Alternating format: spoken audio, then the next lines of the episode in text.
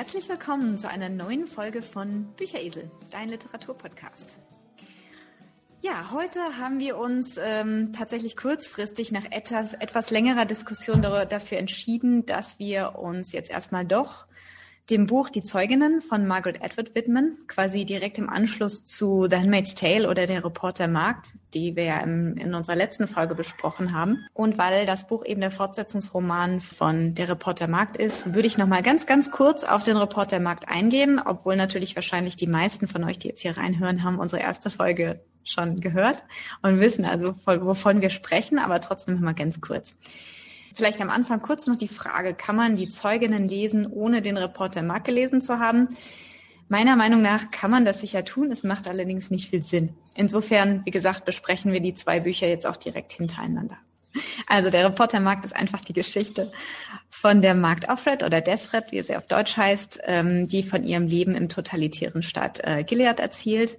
Dieser totalitäre Staat basiert auf christlich-jüdischen Werten und äh, behandelt Frauen als Bürger zweiter Klasse, die weder lesen noch schreiben dürfen und eben vor allem dazu da sind, Kinderküche, Haushalt führen, so ungefähr. Und die Märkte sind äh, sind Frauen, die nicht steril sind, weil das Problem ist, dass die Geburtenrate in Gilead sehr stark zurückgegangen ist und wenig, wenig Kinder auf die Welt kommen und die Bevölkerung Stück um Stück auszusterben droht. Insofern die wenigen äh, Frauen, die tatsächlich Kinder gehabt haben, also eindeutig nicht steril sind, werden zu, Merk zu Mägden ausgebildet und werden den Kommandeuren, also der Elite, zur Verfügung gestellt, um quasi für die Kinder zu bekommen, also quasi Gebärmaschinen. Und Offred ist eben so eine Magd und ihre Aufgabe ist es, ähm, geschwängert zu werden, um dann für den Kommandeur und seine Frau ein Kind auszutragen. Das klappt jetzt nicht so. Insofern wird sie von der Frau des Kommandeurs, die unbedingt ein Kind haben möchte, dazu gedrängt, äh, eine Liebesbeziehung oder eine Beziehung mit äh, dem Fahrer einzugehen, mit Nick. Äh, das ist am Anfang für Offred eigentlich nur ein Mittel zum Zweck, um schwanger zu werden. Dann entwickelt sich da aber doch eine Art Liebesbeziehung zwischen den beiden, obwohl man es nie so ganz rausbekommt, was Nick eigentlich darüber denkt. In jedem Fall, das Buch endet damit, dass Offred ganz offensichtlich schwanger ist von Nick und äh, Nick ihr anbietet, sie in Sicherheit zu bringen über die Grenze nach Kanada. Und das Buch schließt mit der Szene, dass Offred in einer Ambulanz fortgebracht wird und der Leser aber nicht wirklich weiß, ob es in die Sicherheit geht oder zu ihrer Hinrichtung als Verräterin. Margaret Atwood wurde über die Jahre mit Fragen bombardiert von den Lesern, die einfach mehr wissen wollten, weil das Buch, wie gesagt, mehr Fragen aufwirft, als es beantwortet. Und die Zeugin ist quasi ihre Art, diese ganzen Fragen zu beantworten. Insofern würde ich fast sagen, es ist eine Art Geschenk an ihre Leser, die äh, ganz, ganz viele Fragen zum Thema Gilead hatten und zum Thema, was ist aus Offred oder Desfred geworden. Ja, und in so, in, deswegen muss man das Buch Die Zeugin meiner Meinung nach auch in dem Kontext mit äh, der Reportermarkt setzen. Kurz, ganz, ganz kurz noch über die Autorin. Margaret Atwood ist 1939 äh, in Kanada geboren, ist vermutlich Kanadas bedeutende Schriftstellerin. Ihre Bücher sind sehr, sehr häufig Dystopien, die oft in der Zukunft spielen. Sie gilt als Ikone der Frauenrechtsbewegung durch ihren Roman Der Reporter Mark, ganz klar. Auch wenn sie selber wenig zum Thema sagt, allerdings alleine, sie lässt natürlich ihre Figuren sprechen und ihre Handlungen sprechen. Insofern, ähm, ja, ist sie für, für die Frauenrechtsbewegung, für alle Feministinnen. In jedem Fall sind ihre Bücher Romane, die gelesen werden sollten. Und sie zeigen eben auch, wie schnell sich Dinge ändern können und Fortschritt eben auch zurückgedreht werden kann. Sie hat selber sechs Nominierungen für, für den Bookers Prize bekommen. Der Bookers Prize, da werde ich später noch drauf eingehen, ist ja im Grunde genommen den, der renommierteste Preis für englische Literatur. Der bekannteste ist sozusagen das sichere Ticket zum Erfolg für jeden englischsprachigen Autor. 2000 äh, hat sie dann tatsächlich den Booker's Prize zum ersten Mal gewonnen und für das Buch Die Zeuginnen hat sie 19, äh, 2019 ebenfalls den Booker's Prize erhalten, zusammen mit Bernadine Everestos. Äh, wie gesagt, zum Booker's Preis später nochmal. Gut, Angie, warum erzählst du uns nicht mal, äh, worum geht's in den Zeuginnen? Weil ich muss gestehen, ich habe das Buch 2019 ziemlich kurz nachdem es rausgekommen ist gelesen, ich glaube Anfang Oktober und äh, habe seitdem das Buch nicht mehr vorliegen. Das habe ich dir nämlich geliehen.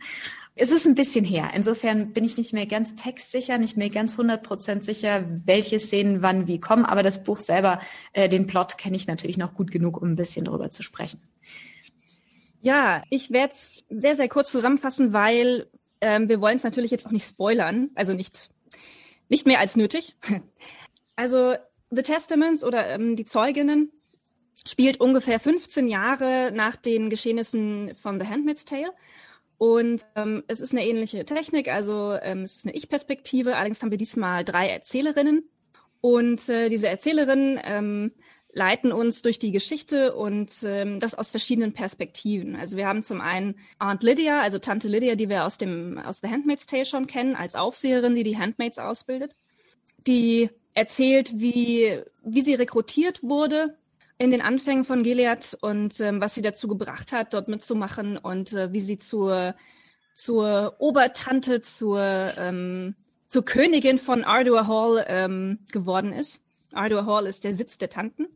Dann haben wir Daisy, das ist ein Mädchen, das als Baby aus Gilead geschmuggelt wurde und in Kanada aufgewachsen ist. Und das ist etwa gleichzeitig Erzählung von Aunt Lydia. Daisy wächst bei Adoptiveltern in Toronto auf und ähm, die Geschichte beginnt im Grunde da, als ihre Adoptiveltern bei einem Bombenattentat sterben. Und an dem, an dem Punkt wird die Widerstandsorganisation Mayday aktiv, die wir aus dem ersten Band schon ähm, kennen als Resistancebewegung von Gilead. Die dritte Person ist Agnes Jemima. Das ist ein Mädchen, das in Gilead aufwächst und ähm, ihre Erzählung beginnt ein paar Jahre vor der von Aunt Lydia und Daisy. Ähm, sie schildert also, wie sie in Gilead aufwächst und wie sie feststellt irgendwann, ähm, nachdem ihre Mutter gestorben ist und ihr Vater sich neu verheiratet hat, dass ähm, ihre Mutter nicht ihre Mutter war und ihr Vater auch nicht ihr Vater, sondern dass sie ähm, in den Anfängen von Gilead einer Frau weggenommen wurde und eben einem Paar, das keine Kinder bekommen konnte, zugewiesen wurde. Diese drei Personen erzählen im Grunde, wie das Regime Gilead gestürzt wurde. Also ich denke, so viel kann man sagen, dass das Regime wird stürzen. Und die Geschichte erzählt, wie es dazu kam. Ja, das hast du sehr schön zusammengefasst. Ja, ich, ähm, ich habe das kurz gehalten, weil ich, also ich denke, es ist besser, nicht zu viel zu spoilern. Wir werden jetzt eh gleich, wenn wir so ein bisschen in die Details gehen, noch die eine oder andere, das eine oder andere Detail und die eine oder andere Szene besprechen. Aber ähm, das ist eigentlich so der Kern. Genau. Richtig. Ja, dazu sollte man vielleicht noch sagen, dass ähm, dieser, also dass das Buch einen unglaublichen Hype ausgelöst hat. Also es gab Mitternachtsverkäufe, es gab einen großen Hype darum, dass das Buch eigentlich erst am 10. September rauskommen sollte, dann aber schon von Amazon geleakt worden ist, wobei die gesagt haben, das war ein, Fehler im System. Deswegen haben einige Leute, die es vorbestellt haben, das Buch bereits eine Woche früher bekommen, was natürlich für die Buchgeschäfte zum Teil ganz, ganz schlecht war. Das war so ein, so ein bisschen so ein, so ein, dieser Hype hat mich ein bisschen an die Harry Potter Bücher erinnert, so mit diesen Mitternachtsverkäufen und so. Und das hat man ja das heute ja, genau. Das hat man ja heute eher relativ selten, äh, dass ein Buch so, ja, so viel, so viel Echo eigentlich bekommt, sowohl in den Medien als auch so in Blogs und so. Man hat wirklich in, in allen Medien darüber berichtet. Sie war auf dem Cover der Times, des Time Magazines, meine ich. Und äh, im Spiegel gab es einen großen Bericht über sie und über das neue Buch. Also es ist wahnsinnig gehypt worden von den Medien. Ja, die Frage ist, warum wurde es so gehypt, ne? Also ähm, ich muss ganz ehrlich gestehen, ich, ich persönlich war enttäuscht. Ähm, also ich meine, es ist natürlich so, dass man, dass man die beiden Bücher so ein bisschen nebeneinander legt und vergleicht. Und wenn man sehr begeistert war von The Handmaid's Tale, was bei mir der Fall ist, dann, also ich, ich meine, du hast mich ja schon vorgewarnt, ja, bevor ich es gelesen habe, äh, dass das anders ist. Und du, es ist tatsächlich so, es ist sehr anders. Es ist deutlich szenischer, also es ist mehr, mehr Action ich, ich hatte so ein bisschen den Eindruck, dass sie da ihre, das, was die Serie, die Fernsehserie vorweggenommen hat, dass sie das versucht, so ein bisschen wieder einzufangen, ist vielleicht ein subjektiver Eindruck. Aber also es ist definitiv so, dass so diese, diese, diese Gemächlichkeit, diese vielen Innensichten, die äh, The Handmaid's Tale geboten hat, ähm, dass das in The Testaments weitgehend fehlt. Hm. Ja, ganz eindeutig. Ich fand, wie gesagt, diese, das habe ich eben schon mal erwähnt, diese, diese Idee, dass es ein Geschenk an die Leser war, die quasi das erste Buch so gut fanden, fand ich irgendwie ein, nette, ein nettes Prinzip. Ich habe das bei einer der Rezessionen drüber gelesen. Und ähm, im Grunde genommen ist es das auch. Es ist so eine Art und Weise, sozusagen zu erklären, was das erste Buch eben offen lässt. Ne? Ich meine, der Reportermarkt lässt wahnsinnig viel offen, wirft mehr Fragen auf, als es beantwortet. Sie bleibt ja immer sehr, sehr vage. Und im Grunde genommen erfahren wir ganz, ganz wenig, weil es natürlich nur aus Sicht von Offred erzählt wird. Und äh, Offred selber weiß ja nicht so sehr viel. Also wir können unglaublich viel in, in Offreds Kopf quasi reinschauen und an ihren Gedanken und Gefühlen teilhaben, aber quasi wenig, es passiert wenig. Die Zeugin, das ist jetzt einfach ein Buch, wo sehr viel Action ist, aber wenig Subtext. Also im Grunde genommen, du hast Handlung und man kriegt sehr viele Antworten auf die ganzen Fragen, alleine weil natürlich ein Handlungsstrang von Aunt Lydia berichtet, also Tante Lydia erzählt den und Tante Lydia ist ja quasi ein intriger Teil von Gilead von ganz zu Anfang, die weiß also sehr, sehr viel und kennt sich wahnsinnig viel aus und kann dann natürlich auch ganz viel erzählen. Insofern kriegen wir natürlich sehr, sehr, sehr viel Information. Wir werden quasi, wir lernen alles über gelehrt, was wir sozusagen uns immer gefragt haben. Äh, wir sehen, wie das ganze System dann äh, zusammenbricht. Aber es gibt halt wenig unter der Oberfläche. Ne? Also ich fand ähm, in der Report der Markt, das hat unglaublich viel Tiefe, dieses Buch. Also es gibt wahnsinnig viel Subtext, wahnsinnig viele äh, subtile Dinge, die sich erst entfalten, wenn man drüber nachdenkt. Also mich hat der Reporter Markt zu sehr viel Nachdenken angeregt. Ich habe oft, lag ich abends im Bett und habe noch an eine Szene gedacht und einfach nochmal Dinge, diese über diese Szene nachgedacht und diese Sätze zum Teil noch auf mich wirken lassen, diese Sprache und habe dann immer noch ein paar Details wiedergefunden und habe da wirklich wahnsinnig viel rausholen können, weil da auch viele natürlich sie arbeitet viel mit Metaphern. Gut, das hat das ist in die Zeugin zum Teil auch so. Es gibt da auch ein paar sehr schöne Metaphern drin. Wenig, aber wenig. wenig genau, sehr wenig. Erheblich weniger Subtext, sehr viel mehr Handlung in, in dem in den Zeuginnen, finde ich. Ja, definitiv. Also äh, was, was in meinen Augen ist halt die Stärke von The Handmaid's Tale eben genau diese, diese, diese Innensichten und diese Langsamkeit und, und die Fragen, die es, die es lässt. Ja, also ich meine, The Testaments beantwortet Fragen. The mhm. Testaments zieht irgendwo einen Schlussstrich, ja, und sagt, so, das, so, so ist es gedacht, ja. Und das ist, das ist für mich, es ist, es ist ein bisschen, also es ist einfach weniger interessant. Also Fragen sind interessanter als Antworten in meinen Augen. ja, das stimmt schon. Ich meine, aber ja. ähm, meine, klar, die Intention war irgendwo, die Fragen zu beantworten, aber uh, also es ist halt, wenn man von The Handmaid's Tale ausgeht, dann erwartet man definitiv was anderes. Und es, es hat einfach in meinen Augen nicht die Qualität, mhm. ehrlich gesagt. Also weder, weder sprachlich noch äh, was die Tiefe angeht. Also ich habe mal verglichen, ich habe mir also von The Handmaid's Tale, ich habe mir da eine ganze Menge an Zitaten rausgeschrieben, einfach aufgeschrieben und also das von allein von der schieren Menge her ist also The Testaments da sehr schwach, ja, also an, an, an Zitaten, die ich wert fand, raus, für mich rauszuschreiben. Mm, das stimmt. Wie gesagt, es also gibt ein paar nette Metaphern. Ähm, ich weiß gar nicht mehr, wie gesagt, ich habe den Text nicht vorlegen, aber äh, als es um den pädophilen Zahnarzt ging, da hat, da ist eine Szene, da legt er die Hand auf die Brust von dem Mädchen wie eine äh, rote Krabbe, ich glaube Big Hot Red Crab, glaube ich. Das fand ich unglaublich. Das ist so ein, so ein Bild gewesen, was sich bei mir unglaublich eingebrannt hat.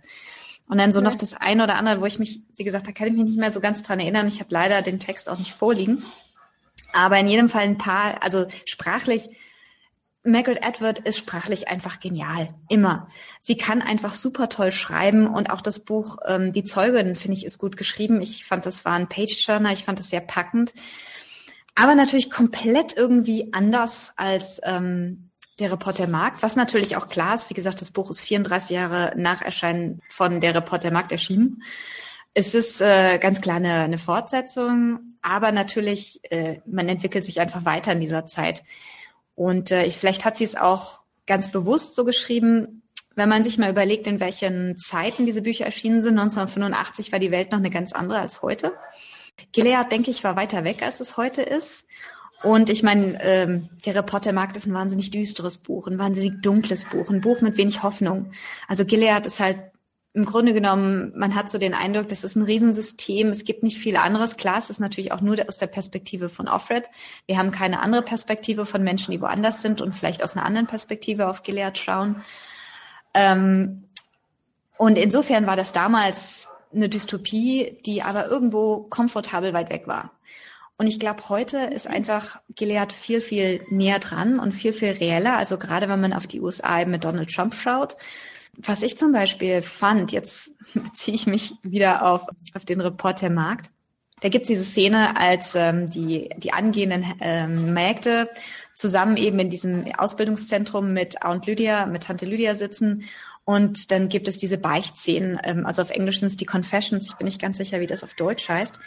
Und äh, der, da muss jeder dann irgendwie erzählen, also da erzählt die eine dann, wie sie von der Gruppe von Männern äh, vergewaltigt wurde. Und äh, dann schreien die ganzen Handmaids kollektiv, her fault, her fault. Das hat mich an eine Sache erinnert, und zwar die Wahlkampfauftritte von Donald Trump als er beim ersten Mal gewählt wurde, da hat er ja auch immer über Hillary dann was Böses erzählt, über Hillary Clinton. Und dann hat das Publikum so kollektiv gebrüllt, lock her up, lock her up oder send them back, äh, was jetzt die Mexikaner angeht. Also die Mexican Rapists, die er immer dann ähm, bemüht hat, die, die Vergewaltiger aus Mexiko, die nach in die USA kommen. Ne?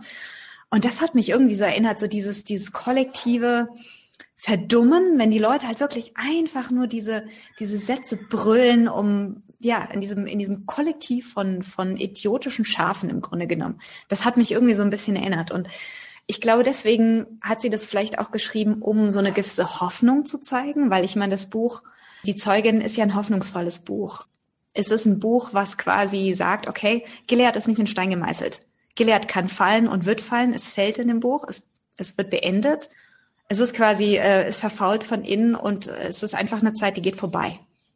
Also ich denke, das ist das, was sie vielleicht mit dazu bewegt hat, dieses Buch zu schreiben. Also ich, ich muss sagen, ich habe mich, ich habe mich schwer getan über weite Strecken. Also für mich war es kein Page-Turner. Das, das liegt teilweise dann auch daran, dass ich, also es gibt aus meiner Sicht in der Story ähm, mindestens einen Punkt, wo, wo ich es unlogisch finde, also wo, wo dieser Twist, den sie da, den sie da ähm, einfügt, irgendwie irgendwie nicht passt, ja. Also es ist so, dass ähm, es gibt diese, diese Widerstandsorganisation Mayday, die von Kanada aus operiert und mit der Zeit haben die also eine, einen Kontakt in Gilead aufgebaut, ähm, also jemanden, der, der intern im Regime ist und Mayday mit Fluchtplänen versorgt, mit ähm, Informationen darüber, wo genau an den Grenzen kontrolliert wird und äh, wie sie die Leute halt, also die Flüchtlinge halt aus Gilead nach Kanada rausbringen können. Und ähm, irgendwann bricht also diese, der, der Umschlagplatz für diese Informationen in Kanada, das, das wird irgendwann, also irgendwann bricht das zusammen und ist die Quelle, also die, der Kontakt in Gilead wird immer nur die Quelle genannt. Die Quelle hat einen Notfallplan für diesen Fall. Man muss wissen, also es gibt ähm, es gibt ein Kind, das äh, in den Anfängen von Gilead aus, äh, also über die Grenze nach Kanada geschmuggelt wurde und Gilead äh, verlangt die Herausgabe dieses Kindes und hat also, das, das Kind heißt Baby Nicole. Baby Nicole wurde also hochstilisiert zum Symbol äh, des, des Widerstands von Gilead gegen die äußeren Einflüsse. Also mhm. Gilead verlangt die Herausgabe dieses Babys im, im Grunde die kanadische Regierung weiß nicht, wo das Kind ist, aber also das ist das ist eigentlich so der das Symbol, ja, das ähm, Baby Nicole ist ist im Grunde eine Ikone, ja. Hm. Und diese Quelle verlangt also in diesem Notfallplan, dass Baby Nicole, also Baby Nicole ist mittlerweile in, in, zum Mädchen herangewachsen, das ist also ähm, ist irgendwo in Kanada, ähm, die Widerstandsgruppe Mayday weiß, wo sie ist und die Quelle verlangt, dass Baby Nicole von Kanada nach Gilead einreist als Kontakt, weil äh, angeblich ist es also der, der sicherste Kontakt und nur Baby Nicole kann also sicher über die Grenze reisen und die Quelle verspricht dafür, liefert sie ähm, ein Paket hochbrisanter Dokumente, die dann nach Kanada wieder zurücktransportiert werden sollen und mit dessen Hilfe also das Regime gestürzt werden kann. Und alles in mir schreit, das ist eine Falle. Ja, dieser Agent, also die, the source, ja, also die Quelle, der Kontakt von Mayday in Gilead wurde mit Sicherheit ausgetauscht gegen einen Agenten von, von Gilead. Das muss so sein. Diese, Kon diese Konstellation, das kann nicht sein. Und ich bin der Meinung, jede Resistancebewegung würde sofort mutmaßen, das ist eine Falle. Ja, kein vernünftiger Mensch, der, der sage ich mal, äh, als Widerstandskämpfer in Gilead mit, mit Kanada ko kooperiert, würde die Herausgabe dieser Ikone, dieses Kindes verlangen. Niemand. Und es ist tatsächlich so, es ist, es ist keine Falle. das, das Ganze spielt sich tatsächlich so ab. Also dieses Kind, also dieses Mädchen reist nach Gilead ein, ähm, verdeckt wohlgemerkt, ja, und transportiert dann also die Dokumente wieder nach draußen. Und ich muss ehrlich gestehen, dass sich das nicht als Falle entpuppt, was eigentlich offensichtlich war, ja, das hat mich noch mehr enttäuscht. Eigentlich hätte, eigentlich hätte das ein Fake sein müssen. Es hätte, jede Logik in der Welt sagt, es ist ein Fake. Es kann nicht sein, ja. Und das ist einfach was, was mich wahnsinnig geärgert hat, muss ich sagen, weil, weil es zu, zu einfach ist. Es ist zu einfach und es widerspricht jeder, jeder menschlichen Logik. Und äh, dann gibt es da noch so, so andere Sachen. Also ich meine, die drei Hauptpersonen sind ja letztlich, entwickeln sich ja während des Buchs, während des Verlaufs dieser Story äh, nicht nicht so, wie man es erwartet. Also jeder ist irgendwie ein anderer, als, als, es als man ursprünglich glaubt. Also ja, ist immer die Frage, wie, wie inwieweit darf man jetzt, darf ich jetzt spoilern, ja? Also ich meine, da gibt es, ich, was, was mich nervt, ist, wenn jemand das Gesetz der Wahrscheinlichkeit so arg überstrapaziert. Und in meinen Augen tut Margaret Atwood das in diesem Buch. Es ist, also ich glaube, man hätte das cleverer aufziehen müssen. Und das ist das, was mich so wahnsinnig enttäuscht, ehrlich gesagt. Also ich will jetzt nicht auf Details eingehen, weil ich will jetzt auch nicht da ähm, die Story spoilern, aber es ist, das ist, das ist meine Meinung. Ja, mhm. also es sind diese, diese Inkonsistenzen, die für mich, die in meinen Augen irgendwo das Ganze korrumpieren. Okay, ja, ich meine, ähm, da bin ich jetzt ein bisschen im Nachteil, weil bei mir ist es schon ein bisschen länger her, dass ich es gelesen habe. Ich kann mich jetzt an manche Einzelheiten nicht mehr so erinnern. Ja, die Story ist zum Teil ähm, interessant. Ein bisschen konstruiert vielleicht auch, gerade natürlich auch, weil ähm, am Ende so ein paar Dinge, weil ein paar Dinge einfach offensichtlich sind, die am Ende rauskommen, wobei Margaret Atwood ja auch dafür bekannt ist, dass sie eigentlich ihrem Leser immer so ein bisschen die, die Wahl lässt. Also im Gegensatz zur Serie, wo sehr viele Dinge klar sind, also in der Serie, ich habe die Serie wohlgemerkt nicht gesehen, ich habe nur darüber gelesen. Bin auch nicht so ganz sicher, ob ich sie mir wirklich ansehen möchte, weil, naja, es, das ist eine der Dinge, wofür sie auch ein bisschen kritisiert wurde. Ähm, die Zeugin ist anders als die Serie und es gibt wohl auch ein paar Dinge, die sind einfach anders, die, die passen nicht zusammen. Wobei ich der Meinung bin, dass das Buch eindeutig fürs Verfilmen geschrieben wurde, weil es ist erheblich ja, szenischer ja. als, als das erste. Also es ist erheblich einfacher, das Ganze zu verfilmen, weil man, also man liest das und man hat sozusagen gleich Kopfkino. Also man kann, man kriegt alles geliefert. Das ist so ein bisschen, ich will nicht sagen vorgekaut, aber man, es gibt so, es ist so, so eine, es ist ein Buch, wo der Autor genau sagt, was passiert. Und das ist eben das, was anders ist als im, im ersten Buch, der Reporter Markt, wird dem Lehrer, wird dem Leser viel mehr ähm, offen gelassen, was er denken und was er glauben soll und wie er sich Dinge vorstellen kann. Also viele Dinge, also viele haben sich beim ersten Buch beschwert, dass sie sich viele Dinge nicht vorstellen konnten. Wie sieht der Raum aus? So diese ganzen, sie, sie beschreibt viel weniger. Es ist, man hat die Szene nicht so im Kopf wie, äh, wie zum Beispiel in Zeugin. Die Zeugin ist erheblich mehr, dass einfach ein Bild aufgebaut wird und dieses Bild, das ist wie ein Film, der abläuft im Kopf irgendwo. Ich fand's am Ende schlüssig, obwohl manche Dinge vielleicht ein bisschen konstruiert waren. Ich kann mich zumindest nicht dran erinnern, dass ich es sehr unschlüssig fand. Wie gesagt, ich habe es mit sehr viel Spannung gelesen. Ich fand, das war auch so eins der Bücher, die ich wirklich ziemlich in einem Rutsch durchgelesen habe, also bis abends oder nachts durchaus mal zwei Uhr, weil ich einfach das Kapitel jetzt zu Ende lesen musste oder den nächsten Teil und das nächste Kapitel lesen wollte und das nächste, das nächste. Ähm, aber gut, so sind natürlich die, die Meinungen verschieden und ich denke, das macht ja auch, das macht ja auch das aus, dass wir uns zu zweit hier hinsetzen und eben beide so ein bisschen darüber erzählen, wie wir es fanden, äh, weil es natürlich einfach so ist, jeder sieht ein Buch ein bisschen anders, ne? Ja, ja, ganz klar, ganz klar. Also ich, ich sag mal, das, das ist auch nur meine, meine persönliche Meinung. Ne? Ich ähm, ich, ich bin aber auch jemand, ich hänge mich dann an solchen Sachen sehr schnell auf und ärgere mich dann noch zwei, drei Kapitel weiter immer noch darüber. Ja? Also ich kann mich, ich kann mich da wahnsinnig drüber ärgern über solche Geschichten. Ich muss aber sagen, ich habe, also es gibt etwas, das hat mich so ein bisschen versöhnt. Ich habe ähm, jetzt in der Vorbereitung für unsere Aufnahme hier nochmal in das Nachwort geschaut und es ist ja so, dass also ähm, The Testaments ähnlich konstruiert ist wie The Handmaid's Tale in dieser Beziehung. Äh, und zwar sind es also pseudo-authentische ähm, Dokumente, die eben gefunden werden. Und ähm, dem Ganzen wird ein, ein Epilog nach, äh, ähm, nachgestellt, der auch wieder so ein Symposium ist, ein Forschungssymposium, ein Jahr nachdem das äh, für The Handmaid's Tale durchgeführt wurde. Dieses Nachwort ist also für mich, ehrlich gesagt, nach der Enttäuschung der Story, äh, eigentlich der interessantere Teil des Buches. Ja, also aus zwei, aus zwei Gründen. Also zum einen ist es so, der Professor, der ja im Nachwort von The Handmaid's Tale ähm, gesprochen hat, der kommt also wieder zu Wort. Also die Konstellation ist, ist dieselbe. Mhm. Und zwar ähm, entschuldigt er sich äh, für seine Frauenwitze. äh, beim letzten Symposium. Fand ich, fand ich ein ganz nettes Detail. Und zwar äh, ist es aber so, dass also die, ähm, die Vorsitzende die also dieses dieses Symposium leitet. Die äh, das das ist eine Frau, die also an irgendeiner Universität Professorin ist. Also die war schon im letzten Symposium Professorin an irgendeiner Universität und die ist aber mittlerweile also in, in, in, ein Jahr später, ist die Präsidentin einer Universität. Und dieser Professor sagt also, also im Prinzip entschuldigt er sich hauptsächlich deshalb, weil ähm, sie ja jetzt so, ein, so eine hohe Position hat und er hofft, sie ist nicht so nicht so streng mit ihm. Nur deshalb, und äh, im Prinzip entschuldigt er sich nur deshalb dafür, ja?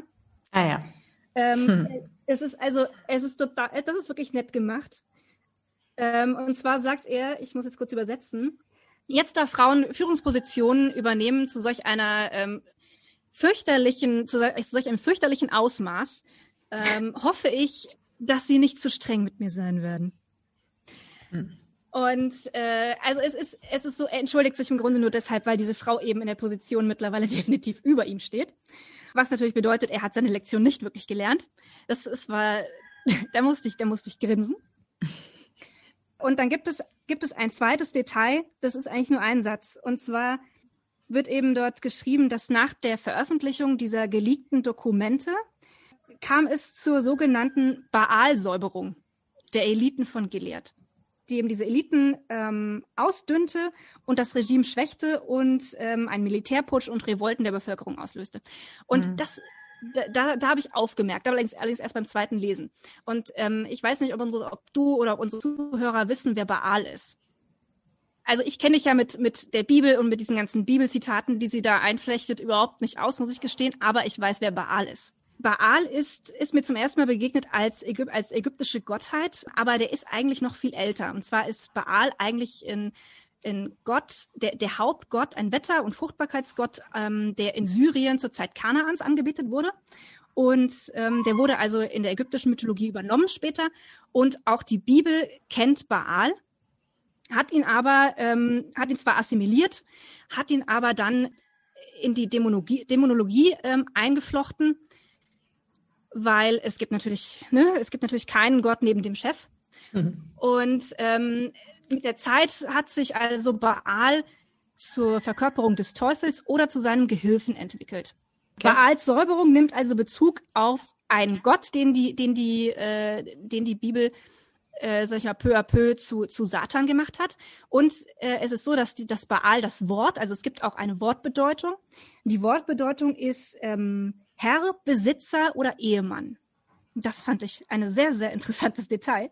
Hm, und äh, ich habe ich hab natürlich noch mal ein bisschen recherchiert über, über Baal. Und zwar ist es so, dass der ähm, oft mit einem Katzenkopf dargestellt wird. Also es gibt verschiedene Darstellungen, aber diese, diese Katzendarstellung, also diese, diese Darstellung mit Katzenkopf ist, ist ähm, sehr häufig. Da hat mein Gehirn dann sofort die Verbindung hergestellt zu einer Fabel, die Aunt Lydia erzählt, irgendwann im Buch. Und zwar versucht sie da ihre Kollegin Aunt Elizabeth äh, zu einem Meineid anzustiften, um diesen pädophilen Arzt dran zu kriegen. Da fragt sie Aunt, Eliz Aunt Elizabeth, ähm, sind Sie ein, ein Fuchs oder sind Sie eine Katze? Mhm. Und Aunt Elizabeth äh, hat keine Ahnung, was die damit, was die da eigentlich will. Und dann erzählt also Aunt Lydia eine, eine Fabel. Äh, und zwar ähm, Fuchs und Katze ähm, unterhalten sich und darüber, wie sie den Jägern, die Jagd auf sie machen, entgehen. Und der Fuchs sagt, naja, ich habe eine ganze ganzen Tasche voll mit Tricks und äh, ich trickse die alle aus. Und die Katze sagt, äh, naja, ich kletter halt einfach auf den Baum, ne? Und die Jäger blasen also zum Halali und äh, der Fuchs packt also seine ganzen Tricks aus. Also der, der äh, läuft durch den Fluss, um seine Spur zu verwischen und dann läuft er mehrmals auf seiner eigenen Spur herum. Und ähm, irgendwann hat er aber alle seine Tricks ähm, abgespult und die Jäger erwischen ihn trotzdem. Derweil sitzt die Katze oben im Baum, guckt sich das Ganze an und sagt, ja, am Ende doch nicht so clever, was? Also Aunt Lydia reflektiert also über diese, über diese Fabel, die sie irgendwie als Kind gehört hat und sagt, na ja, also ich bin im Laufe der Zeit wohl beides gewesen. Aber, also ich persönlich, ja, nicht ich, Aunt Lydia, sondern ich persönlich glaube, dass sie hauptsächlich Katze ist, dass sie nämlich ganz oben im Baum sitzt und dabei zusieht, wie die anderen sich alle gegenseitig austricksen, wie sie sich durch Intrigen gegenseitig aus dem, aus dem Weg räumen. Und diese Verknüpfung, also zwischen, zwischen Baal mit dem Katzenkopf, Aunt Lydia und dieser Säuberungswelle, die ja letztlich das, also die ausgelöst wird durch diese Veröffentlichung der, der Dokumente, aber die letztlich dafür sorgt, dass das Regime so stark destabilisiert wird. Also eigentlich ist es, könnte man sagen, es ist die Aunt Lydia Säuberung. Und das fand ich also ein, ein wahnsinnig interessanten, eine wahnsinnig interessante Querverbindung, die so gut konstruiert ist, dass ich unterm Strich dann doch sagen muss, na ja, gut, also dafür finde ich das Buch dann doch gar nicht so schlecht. okay, verstehe. Also das ist mir entgangen. Wahrscheinlich, wie du schon sagst, hätte man das dann nochmal zweimal lesen müssen, dann wäre man vielleicht, dann ja, hätte ich ja. das vielleicht. Äh ich habe es auch erst beim, beim, zweiten Mal. Ich, ich bin da irgendwie drüber gestolpert. Also ich habe auch, mhm. also es ist mir, es steht ganz unten irgendwo auf einer Seite, man überliest es sehr schnell. Und okay. ähm, ich habe krampfhaft versucht im Internet irgendwelche Arbeiten darüber zu finden. Ich meine, nun ist The Testaments erst 2019 erschienen, ja, also da, da gibt es noch nicht so wahnsinnig viel, aber ich habe es selbst mit Google Scholar, also mit der wissenschaftlichen Suchmaschine versucht und also da gibt es kaum Arbeiten bisher, die das, ähm, die diese dieses Nachwort irgendwie auseinandernehmen. Und es ist leider so, dass also ich habe, ich meine, das ist natürlich meine, meine eigene Interpretation, ja. Mhm. Aber es gibt also bisher noch niemanden, der das irgendwie der das irgendwie dokumentiert hat, ja, dass es diese Verbindung gibt. Das finde ich, finde ich wahnsinnig schade. Ich hoffe, da kommt noch was, weil es gibt nämlich noch eine zweite Sache in diesem, äh, in diesem Nachwort. Und zwar berichtet also der Professor, dass, dass da in diesem Reha-Zentrum, in dem dann die beiden Mädchen, die da aus Gilead geflüchtet sind, später untergebracht werden, dass man da also auf einem Fensterbrett ähm, mm, Schnitzereien gefunden ja. hat. Also da hat Genau, da hat irgendjemand Buchstaben eingeritzt und dann vermutmaßt er halt, wer das sein soll und wofür diese Buchstaben stehen. Und ich finde es naja, also was der da sagt, finde ich nicht logisch. Also ich, ich habe versucht, da irgendwie ein, ein, äh, ein Anagramm draus zu bilden, irgendwelche Worte draus zu bilden. Ich glaube, dass da deutlich mehr dahinter steckt als, als diese Anfangsbuchstaben von Leuten, die da zum großen Teil gar nicht dort waren, ja. Ich wüsste nicht, warum man Aunt Lydia dort als Kürzel hätte eingravieren sollen oder warum Agnes sich mit einem V für Victoria hätte eingravieren sollen. Also das finde ich alles nicht ganz logisch. Ich hoffe, dass da irgendein Literaturwissenschaftler mal beigeht und herausfindet, was das bedeutet. Das würde mich wirklich interessieren. Ich habe es nicht rausgefunden. Ich glaube, es ist ein Code. Ja, das kann schon sein. Ich mag, ich meine, Margaret Atwood ist ja äh, eine Meisterin, solche Dinge einzubauen und ähm, ja. das ist ja einer der Gründe, warum sie tatsächlich so eine so eine wahnsinnig gute Schriftstellerin ist. Und wie du schon sagst, das Buch ist noch nicht so lange draußen. Es ist, glaube ich, auch nicht ihr tiefgründigstes. Also wahrscheinlich sind viele Wissenschaftler oder viele Literaturwissenschaftler, die sagen wahrscheinlich, ach, das ist nicht interessant. Es ist viel interessanter, sich auf ähm, Handmaid's Tale zu konzentrieren. Aber ja, vielleicht da kommt da. Ja, natürlich, da gibt's noch da viel, viel mehr. Arbeiten zu. Ganz klar. Ja. Es ist ja auch schon 1985 aber, geschrieben. Ja, aber also ich habe ich hab das ja auch ursprünglich gedacht, dass das nicht, dass das keine Tiefe hat und dass da nicht viel drinsteckt, aber äh, nachdem ich über dieses Detail mit, mit der Baalsäuberung gestolpert bin, muss ich doch echt sagen, ich habe da jetzt so ein bisschen dazu gelernt, weil, also ich glaube, sie hat da schon so ein paar Kleinigkeiten eingebaut, die, die muss man nur finden. Ich glaube, sie hat die so, so, so, subtil eingebaut. Ich meine, diese Baalsäuberung ist sehr subtil eingebaut. Ne? Äh, also wenn man dieses äh, Wort nicht kennt oder diesen Namen nicht kennt, dann, dann liest man da einfach drüber, ja. Mm, das stimmt. Ähm, von daher glaube ich, dass das lohnt sich vielleicht so auf lange Zeit da mal so ein bisschen zu verfolgen, äh, was die Literaturwissenschaft da noch zutage fördert, was da noch alles vergraben ist in diesem Text. Mhm. Wird bestimmt interessant. Ja, das stimmt schon. Also ich sag mal, es ist ähm, es ist sicherlich ein bisschen was drin. Also es ist, es hat sicherlich in keinem Fall die Tiefe und auch nicht die Wucht, die äh, der Reportermarkt äh, entwickelt hat. Aber es ist, es ist halt irgendwo ein Handlungsroman, ne? Also es ist, der Reportermarkt ist ja mehr so eine psychologische Studie, wenn du so willst. Perspektive von Offred, wenig Handlungen jetzt, wenig äh, Hintergrundinformationen, weil du im Grunde genommen nur ihre sehr enge Perspektive zu sehen bekommst. Während äh, in die Zeugin hast du sehr, sehr viel mehr ähm, Breite, sag ich mal aber natürlich nicht die Tiefe irgendwo, finde ich jetzt. Also ja, du hast halt drei Perspektiven, also wahnsinnig unterschiedliche Perspektiven. Eine Tante Lydia, die ja ein integrer Bestandteil von Gilead ist. Äh, die beiden Mädchen, eine davon wächst in Kanada auf, die andere wächst in, in, in Gilead auf und zeigt sozusagen so ein bisschen die Perspektive, wie ist das eigentlich für Leute, die dort aufwachsen? Finde ich auch, fand ich auch sehr interessant. Also wahnsinnig viel mehr Handlung, viel Aktion, viel mehr Breite, aber es hat wirklich nicht die Tiefe, die, die einfach die, der Reportermarkt hat das stimmt schon. Auch wenn sie das ein oder andere ja. sicher eingebaut hat. Ja, ja, ja, ja. Also unterm Strich, denke ich, kann man das sagen. Aber nichtsdestotrotz hat sie für dieses Buch ein bisschen überraschend den Bookers Prize gewonnen, ne? Mhm, richtig. Womit wir zu einem ganz kontroversen Thema kommen.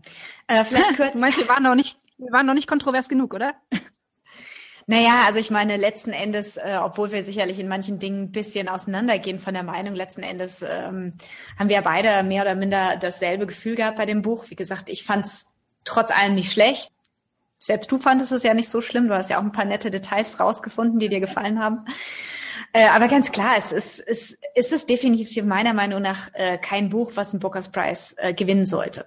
Vielleicht kurz zum Thema Bookers Prize. Was ist der Bookers Prize eigentlich? Der Bookers Prize ist der Literaturpreis für englische Literatur, für englischsprachige Literatur. Also es ist tatsächlich nur für englischsprachige Literatur. Es gibt mittlerweile den International Bookers Prize. Den gibt es seit ein paar Jahren für Bücher, die nicht auf Englisch erschienen sind, aber die müssen trotz allem auf Englisch übersetzt worden sein. Also der, der Preis wurde 1969 ins Leben gerufen, muss man vielleicht noch dazu sagen. In Großbritannien. Bookers ist übrigens eine, eine Firma, die oh Gott, die alles Mögliche hergestellt hat. Ein großer, ein großer Konzern in Großbritannien, der das Ding eben spons gesponsert hat. Deswegen heißt es Booker's Prize, äh, Booker Prize. Ähm, eine Weile hieß es auch mal äh, Man Booker Prize. Das äh, war dann äh, die, der Hint auf eine andere Firma, die da ebenfalls mal gesponsert hat. Und äh, die sind eben angetreten, einmal im Jahr ein Buch, was in diesem Jahr rausgekommen sind oder das beste in diesem Jahr erschienene englischsprachige Buch zu ehren. Das Buch, wie gesagt, muss in Englisch erschienen worden sein und in Großbritannien äh, verlegt worden sein, aber konnte eben auch vom Schriftsteller sein, der zum Beispiel jetzt nicht im englischsprachigen Land gelebt hat. Früher am Anfang war es wirklich nur Großbritannien oder Commonwealth und dann irgendwann wurden auch Amerikaner zum Beispiel zugelassen. Ähm, es war quasi das Buch oder die geehrten Bücher sollten sozusagen jeweils einen Leuchtturm darstellen in der Literaturszene. Und äh, der Preis sollte natürlich dazu dienen, die Schriftsteller bekannt zu machen und ihnen zu helfen, ihre Bücher besser zu verkaufen. Der Preis wurde zweimal vorher, also der wurde ja 2019 nicht nur an The Testaments verliehen, sondern eben geteilt. Also es äh, ging eben auch für dieses Girl, Women, Others. Äh, das ist vorher schon zweimal passiert sollte aber laut einer Regel, die 1993 eingeführt wurde, nicht mehr passieren. Also die Richter 2019, die Jury hat also diese Regel, die sie selber aufgestellt haben, sozusagen wohlwissentlich gebrochen. Und es hat natürlich einen Aufschrei dafür gegeben, ganz klar. Sie haben sehr, sehr, sehr viel Kritik bekommen. Ich habe äh, einiges drüber gelesen, mir einiges auch so an Blogs, so Literaturblogs durchgelesen, weil die natürlich nochmal, sage ich mal, kritischer waren zum Teil. So die, die Mainstream-Medien waren gar nicht mal so kritisch.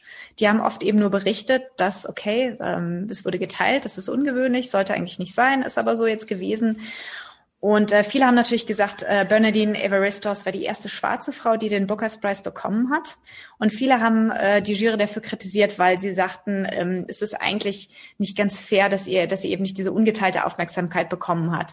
Und Margaret Atwood hat den Preis ja 2000 gewonnen und hätte ihn eigentlich nicht gebraucht, weil sie ja schon eine sehr bekannte und anerkannte Schriftstellerin ist. Ja, es ist natürlich so eine Sache. Also man kann da wirklich äh, in, in langer Breite drüber diskutieren. Meiner Meinung nach ist das Buch kein Booker Prize Material, weil der Booker Prize ist eben so ein, so ein Preis. Das Buch ist einfach das beste englischsprachige Buch des Jahres. Äh, es soll ein, ein, ein tolles Buch sein, ein, wie gesagt, ein Leuchtturmbuch, bahnbrechend, äh, Neuland, äh, außergewöhnlich. Das sind so die Bücher, die normalerweise diesen Preis gewinnen. Also was ganz Spezielles, oft manchmal auch kontrovers. Das ist ja grundsätzlich nichts Verkehrtes. Aber wie gesagt, so dieses, also die, die Adjektive bahnbrechend und naja gut, Neuland ist jetzt kein Adjektiv, aber du weißt, was ich meine. Die beschreiben das Buch eigentlich nicht, weil, ähm, naja, The Testaments ist kein neues Buch. Es ist im Grunde genommen ein Fortsetzungsroman von The Handmaid's Tale. The Handmaid's Tale wurde 1986 auch nominiert, hat es auf die Shortlist geschafft, aber den Booker's Prize nicht gewonnen.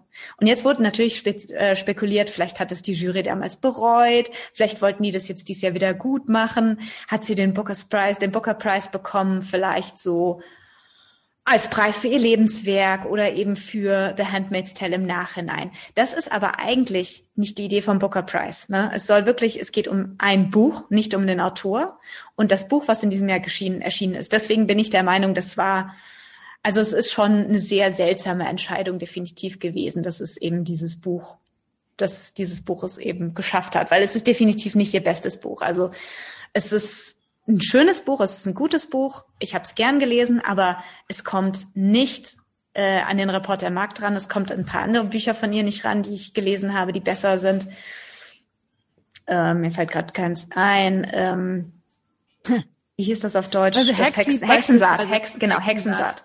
Richtig. Das, das ist ziemlich gut. Das ist auch besser meiner Meinung nach. Ja, ja, ganz andere Qualität.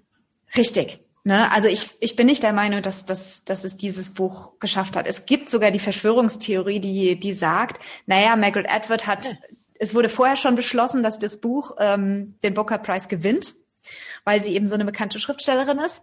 Und dann war das Buch aber doch nicht so gut, dass sich die Jury dann doch entschieden hat, zwei, dass sich zwei Bücher den, den Preis teilen, der Aufschrei nicht so groß wird. Ich weiß es nicht, ob diese Verschwörungstheorien jetzt wirklich so sind. Ich weiß es nicht. Ich kann da nicht in die Köpfe schauen, aber es ist definitiv ein seltsames Buch, um den Booker Prize zu gewinnen. Das ist eine seltsame Juryentscheidung. Aber du hattest, ja. ich erinnere mich dunkel, du hattest doch gesagt, dass das erst ganz kurz vor, vor der Preisverleihung oder kurz vor der Entscheidung erschienen ist. Ne? Du hattest irgendwie Mut, äh, du hattest irgendwie gesagt, sie, sie hat sich da irgendwie sehr beeilt, um dann noch in diese, in diese Deadline reinzukommen. Ist das richtig? Ja, genau. Also sie hat sich eindeutig beeilt. Das Buch ist am 10. September erschienen. Ist denn der Booker-Preis-Jury schon vorher äh, zugekommen lassen? Also die hatten das Manuskript vor der Erscheinung. Ne? Okay. Weil der Booker-Preis wird ja im Oktober verliehen, wenn mich nicht alles täuscht. Ich meine Ende Oktober. Okay. Anfang November, meine mhm. ich. Um es auf die Longlist und die Shortlist zu schaffen, äh, war es eindeutig so, dass die vorher das, das Buch vorliegen hatten, bevor es erschienen ist. Ganz klar. Okay. Naja, also ob das für einen anderen, etwas unbekannteren Teilnehmer auch so durchgeführt worden wäre, ich weiß nee, es ja nicht. Also, mit Sicherheit nicht. Also da, mhm. das ist mit Sicherheit nur passiert, weil sie eben so einen großen Namen hat. Ne? Also mhm. ganz klar. Ja, okay. Naja, gut, also ich, ähm, es, es klingt in der Tat so ein bisschen dubios und naja, als hätte man das unbedingt durchdrücken wollen. Also ich, ich weiß es nicht, aber ich bezweifle eigentlich, dass die Jury 1986 oder 1985 dieselbe war, also rein personell wie jetzt 2019. Also von solcher nein, nein, kann ich mir vorstellen, dass sie das gut machen wollten, ja, oder dass sie es damals bereut haben. Das sind ja nicht dieselben Leute. Also nein, ich kann nicht ganz nachvollziehen, Leute. was da die Beweggründe sind. Wer weiß, was da jetzt irgendwie noch dahinter steckt. Aber ja, also, ich finde es auch für die, für die zweite Autorin finde ich es ein bisschen schade, muss ich sagen. Ja, natürlich, weil ähm, sie muss sich die Aufmerksamkeit teilen. Ne? Und es ist ja auch so ein bisschen so, der Booker Prize ist so ein bisschen so ein Ticket zu ähm, gewissem Ruhm. Und für manche Autoren ist es auch der äh, das Ticket überhaupt zu be bestimmten Bekanntheitsgrad und ähm, entscheidet vielleicht auch darüber, ob du deine Romane eben ob du davon leben kannst von der Schreiberei oder eben nicht. Und äh, Margaret Atwood kann eindeutig von ihrer Schreiberei lesen. Die konnte schon ganz, ganz früher von ihrer Schreiberei leben. Ne? Also für die hm es ist fast schon ähm, unnötig, dass sie den Preis bekommt, sagen wir es mal so, obwohl das natürlich jetzt ein bisschen ungerecht vielleicht klingt. Ne? Aber definitiv, viele haben gesagt, es ist schade für Bernadette Evaristos, weil sie eben die erste schwarze Frau ist, die den Preis gewonnen hat. Sie hat in ihrer Rede, also die zwei Frauen, muss man sagen, bei der Verleihung haben sie sehr, sehr freundlich miteinander gewirkt. Also sie sind Hand in Hand hochgegangen, sie haben sich umarmt.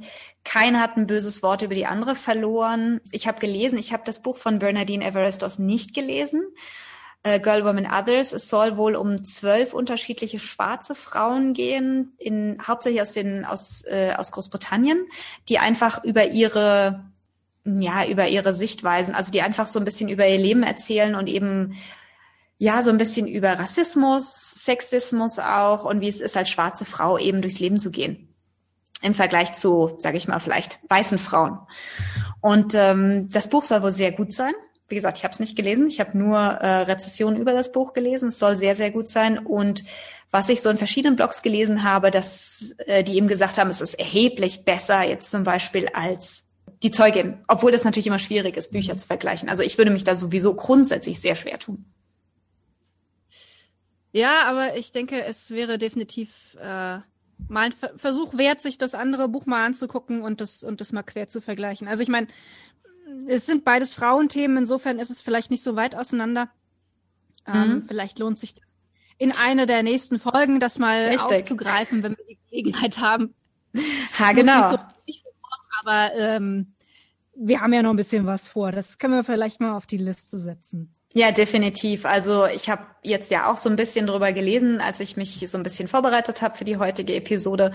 Und was ich gelesen habe, fand ich interessant und definitiv kommt es auf die Liste von Büchern, die ich mal lesen möchte. Also das in jedem Fall. Ja, dann äh, würde ich sagen, wir kommen langsam zum Ende. Mhm. du hast noch was Dringendes? Nee, eigentlich nicht, außer vielleicht, dass wir noch mal kurz am Ende es auf den Punkt bringen, was ist deine Meinung zu dem Buch? Also so. Oh Gott, das haben wir jetzt eigentlich ziemlich ausgedehnt. Im Großen und Ganzen. Würdest du es würdest du's empfehlen, würdest du es weiterempfehlen oder nicht? Also ich würde es Lesern empfehlen, äh, die The Handmaid's Tale gelesen haben, um sich selbst eine Meinung zu bilden, glaube ich. Also ich meine, was wir jetzt hier nicht machen wollen, ist also ich will niemandem davon abraten, dieses Buch le zu lesen und, und ich will auch nicht sagen, es ist wahnsinnig schlecht und ich, mir gefällt es gar nicht und das braucht man gar nicht lesen. Das ist nicht der Fall. Sondern ich, ich finde schon, man, man sollte es lesen und sich selber eine Meinung bilden. Es gibt mit Sicherheit eine ganze, oder es gibt definitiv eine ganze Menge Leute, die sagen, es ist großartig. Ganz klar. Ja? Ich bin eine davon. ja, genau, genau, genau. Und äh, insofern ähm, würde ich sagen, Leseempfehlung ja. Bildet euch selbst eine Meinung, der ein oder andere kann ja durchaus gerne mal hier bei unsere in die in die Kommentare für den für den Podcast äh, für diese Folge mal kurz kurz Daumen hoch oder Daumen runter oder mal ganz kurz sagen, was er davon hält, wenn er es gelesen hat. Ich denke, das können wir durchaus zulassen, hier so ein bisschen Austausch mit unseren Hörerinnen. Ja, natürlich. Dafür machen wir das Ganze ja auch. Ne? Ja, also ähm, ganz ehrlich, ähm, ich fand's gut. Es hat definitiv nicht die Tiefe von Reporter Markt, haben wir ja schon eingehend besprochen. Aber ich finde, das ist ein gutes Buch mit einer packenden Handlung. Es ist nicht eins dieser super wichtigen Bücher, welches man gelesen haben sollte, wie eben der Reporter mag. Der Reporter mag das wirklich, das ist so eins der Bücher, die mich definitiv nicht losgelassen hat, nie losgelassen hat, dass ich definitiv werde ich es nochmal irgendwann lesen. Das ist so ein Buch, was man, glaube ich, immer und immer mal wieder lesen kann. Das ist The Testaments, also die Zeugin vermutlich nicht. Aber es ist ein nettes Buch, es ist schön geschrieben. Margaret Atwood schreibt immer grundsätzlich, die hat einen ganz tollen Stil. Äh, wie du schon rausgearbeitet hast, es hat definitiv einige Dinge, die ähm, einige Tiefen, einige kleine versteckte ähm, Hinweise und, und Dinge, die man vielleicht beim ersten Lesen gar nicht so mitkriegt. Ich sollte es vielleicht tatsächlich nochmal lesen. Aber also ich kann nur sagen, Daumen hoch. Also ich kann es jedem empfehlen, der also man sollte es definitiv, man kann es wahrscheinlich nicht alleine stehen lassen, ganz klar. Es ist ein, es ist die Fortsetzung von der Reporter Markt und sollte als solches gelesen werden und eben auch als solches gesehen werden, ganz einfach. Aber wer der Reporter Markt gelesen hat, der wird mit Sicherheit ähm, die Zeugin auch lesen wollen, alleine weil es eine Menge Antworten auf viele Fragen gibt, die aufkommen.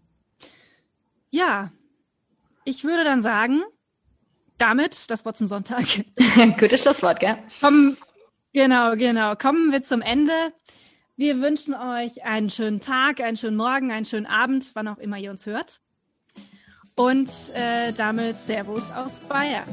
Genau. Und von mir liebe Grüße aus Indien und ich hoffe, wir hören uns alle bald wieder. Hinterlasst uns doch euren Kommentar zur heutigen Episode und sagt uns, wie es euch gefallen hat. Schlagt uns auch gerne Bücher vor, die äh, euch gut gefallen haben. Soweit, so gut. Und wir hören uns wieder bald, hoffe ich. Servus.